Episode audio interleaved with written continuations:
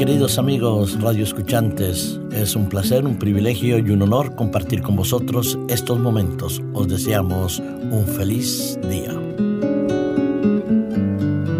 Paz y seguridad, transformación desde el interior. Desde el Concilio Vaticano II, la Iglesia Católica ha vivido una serie de modificaciones y transformaciones tanto en su apariencia exterior, es decir, en su liturgia, como en la manera como ha abordado los diferentes problemas a los cuales se ha visto abocada. Lo cierto es, y hay que reconocerlo, que el Concilio Vaticano II abrió una puerta de relaciones entre las diferentes confesiones religiosas y también a nivel de la reflexión dentro del catolicismo de la manera como enfocar la vida cristiana. De, por otro lado, hemos encontrado que en esos momentos se fueron reafirmando cada vez más ciertos puntos doctrinales que la hacían mucho más ortodoxa en cuanto a su doctrina y mucho más abierta en las relaciones con otras congregaciones y con el resto de la humanidad.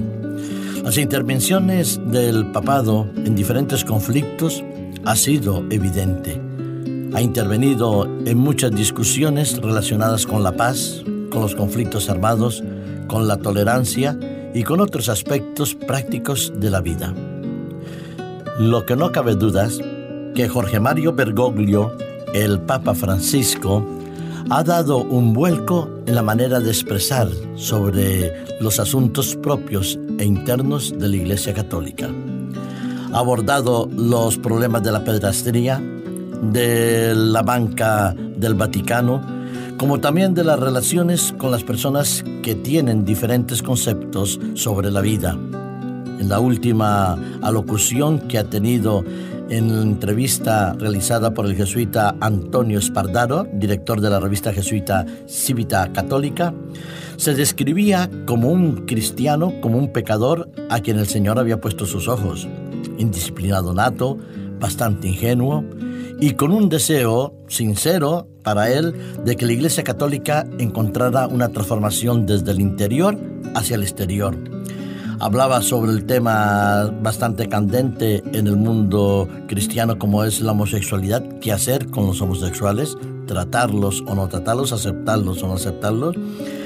¿Aprobaba él acaso la homosexualidad? No, simplemente que decía que había que acompañarlos en su condición donde estaba. Habló también sobre la necesidad de que la mujer tuviera un lugar más preponderante dentro de la iglesia católica, que el castillo en naipes de la moralidad actual debía ser transformado. Debían eh, insistir mucho más en un cambio y una transformación de interior que en abordar los temas simplemente desde el punto exterior.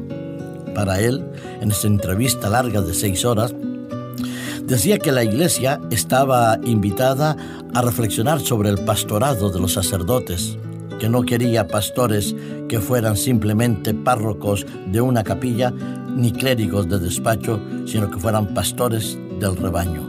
Indudablemente, parece que son reflexiones a las cuales podríamos, sin lugar a dudas, estar de acuerdo que hay que cambiar desde el interior que los que tenemos una responsabilidad pastoral, que nos ocupamos de iglesias, debíamos ir a donde está el miembro, el feligrés, donde está el necesitado y acompañarlo. Que debemos ser más pacientes, más comprensivos y más tolerantes con las discrepancias ideológicas de unos y otros.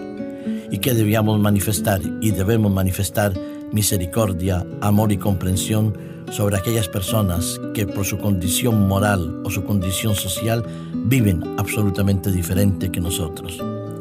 Los cambios desde el Concilio Vaticano II dan la impresión de una apertura a la relación humana mucho más trascendental que se había hecho en la Edad Media. Eso puede ser positivo, pero podría llevarnos a una serie de reflexiones e investigaciones sobre lo que la palabra de Dios dice sobre lo que Dios nos puede enseñar y sobre la responsabilidad de todos y cada uno de los cristianos.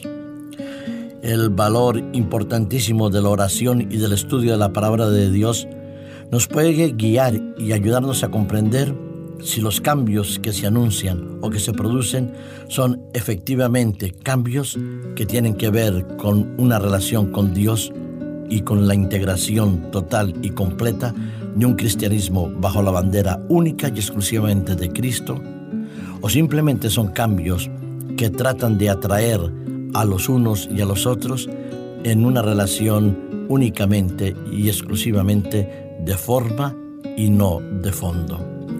Nuestro Señor Jesucristo oró indudablemente por la unidad de todos los cristianos, pero los cristianos que se basaran y se fundamentaran en la palabra de Dios. Esos brazos tendidos que se nos ofrecen hoy son brazos tendidos de corazón que han cambiado la concepción verdadera de lo que es la esencia de una religión determinada? ¿O son brazos tendidos para unirnos en una falsedad del cristianismo? Hoy indudablemente estamos abocados a buscar la unidad, a ser más tolerantes, más comprensivos, pero no por ello ni por ende debe haber una traición, si se puede decir así, o un abandono de los principios cristianos, éticos, morales y espirituales que emanan solo y exclusivamente de la palabra de Dios y no de la tradición.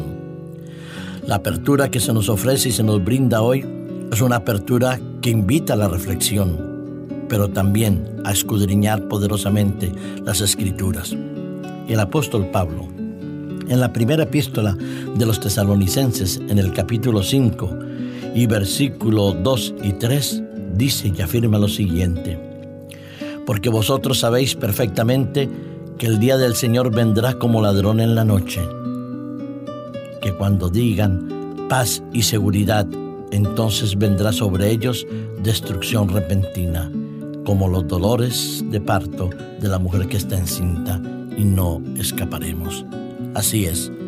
Cuando hoy se habla mucho de conferencias de paz, de transformaciones de las estructuras eclesiásticas o políticas, cuando se invita a una reflexión que debe haber y debe ser hecha de corazón sobre los conceptos religiosos y morales, nosotros debemos estar atentos, porque eso no es otra más que una señal que anuncia la pronta venida de Jesús.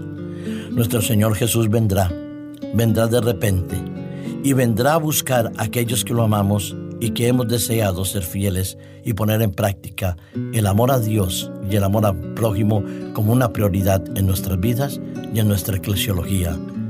Que no nos sorprendan los acontecimientos que están muy pronto por pasar, porque serán rápidos. Será eminente la venida de nuestro Señor Jesucristo. Estemos preparados porque hoy se habla de paz y seguridad y entonces vendrá el fin.